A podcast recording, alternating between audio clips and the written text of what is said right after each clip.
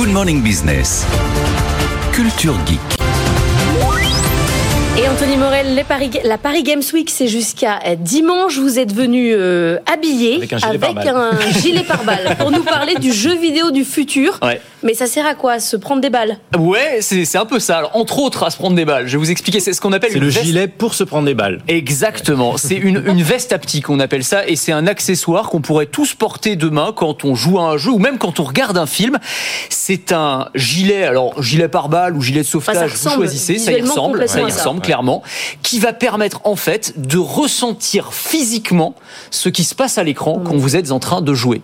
Euh, donc en gros, à l'intérieur de ce gilet, vous avez des dizaines et des dizaines de zones sensibles qui vont me permettre bah, de, de ressentir ce que ressent mon personnage. Donc effectivement, si je joue à Call of Duty, Non. un FPS, un jeu de tir, je me fais tirer dessus, je vais ressentir l'impact de la balle, non. évidemment beaucoup moins fort. Ouais, mais. C'est le même principe que les manettes vibrantes qu'on a depuis des années, sauf qu'on pousse le concept Ouais. à l'extrême. L'idée étant d'avoir un niveau d'immersion toujours plus important. Et là, c'est absolument génial parce On que vous vous envoie allez- du feu alors on peut vous envoyer, par exemple, s'il pleut dans le jeu, vous allez ressentir des ploc ploc ploc, des Ah petites oui. gouttes de pluie euh, sur vos épaules.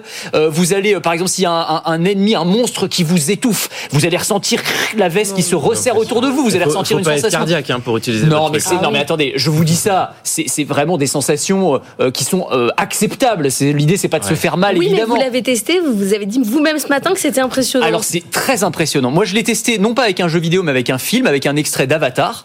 Et donc dans Avatar vous avez par exemple des scènes où euh, les personnages sont dans un hélicoptère, vous ressentez le tout tout tout tout tout tout, tout. vous avez l'impression Oui, oui, d'être à l'intérieur de l'hélicoptère. Un petit peu comme quand vous allez, vous savez, dans les cinémas 4DX qu'on a un petit peu partout maintenant dans les centres-villes. Mais j'allais dire encore mieux parce que là la, la veste elle enserre l'intégralité de votre torse, donc c'est pas seulement le siège. Et en plus de ça, les sensations sont beaucoup plus fines, beaucoup plus précises. Et en plus quand vous couplez ça avec un casque de réalité virtuelle pour le jeu vidéo, alors là c'est extraordinaire en termes d'immersion, c'est euh, complètement fou. C'est une start-up française qui s'appelle Actronica qui a mis au point cette veste Mais ça, on peut l'utiliser chez nous déjà ou pas? Alors pas encore chez nous. Euh, pour l'instant, les applications, elles sont surtout professionnelles. Par exemple, ils commercialisent ça auprès euh, d'entreprises pour faire de la formation. Euh, c'est très utilisé par les forces de police et, de gendarmerie, enfin toutes les forces de l'ordre un peu partout dans le monde. Alors ce qui m'expliquait les créateurs de cette veste, c'est que en fait, on leur demande euh, pour les forces de police, pour des simulations de prise en otage, d'attaques terroristes, pour le coup, de régler euh, au maximum pour que la douleur soit importante. Là, pour que en fait, quand vous prenez une balle, vous le ressentiez parce qu'évidemment, il faut que la sensation soit la plus euh, réaliste possible. Et puis une autre industrie qui est très en avance de phase en général dans tout ce qui est euh, nouvelle, nouveauté technologique, c'est l'industrie des films et euh, des applications pour adultes, parce que en fait, on va pouvoir aussi se servir de cette veste pour euh, simuler une, une embrassade ou une Ah, étreinte. Alors ça va pas euh,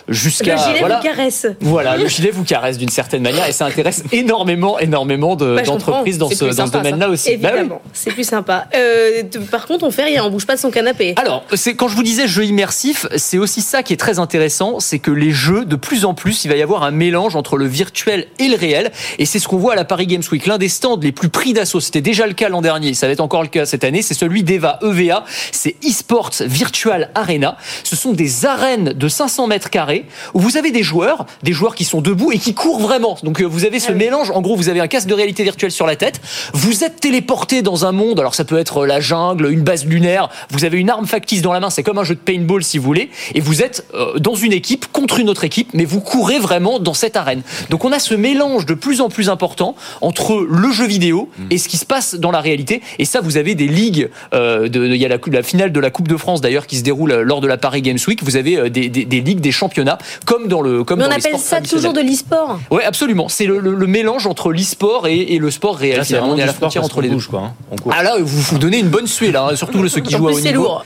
Et exactement. Et c'est des franchises. Vous avez des dizaines de salles maintenant un petit peu partout en France. Oh. Ça connaît un énorme succès. On a franchi un cap hein, quand même là. hein. Ah bah absolument. Dans, ouais. la- dans le jeu vidéo, dans, dans toutes ces technologies, euh, En termes Ah, d'accessoires. le et gilet qui vous caresse, là, quand même, euh, ça, c'est même on l'attendait. quelque chose. Et si vous aimez la tech et l'innovation, je vous propose de me retrouver dans Le meilleur reste à venir. C'est le podcast qui veut vous donner envie de vivre en 2050. À retrouver sur le site de BFM Business et sur toutes les plateformes.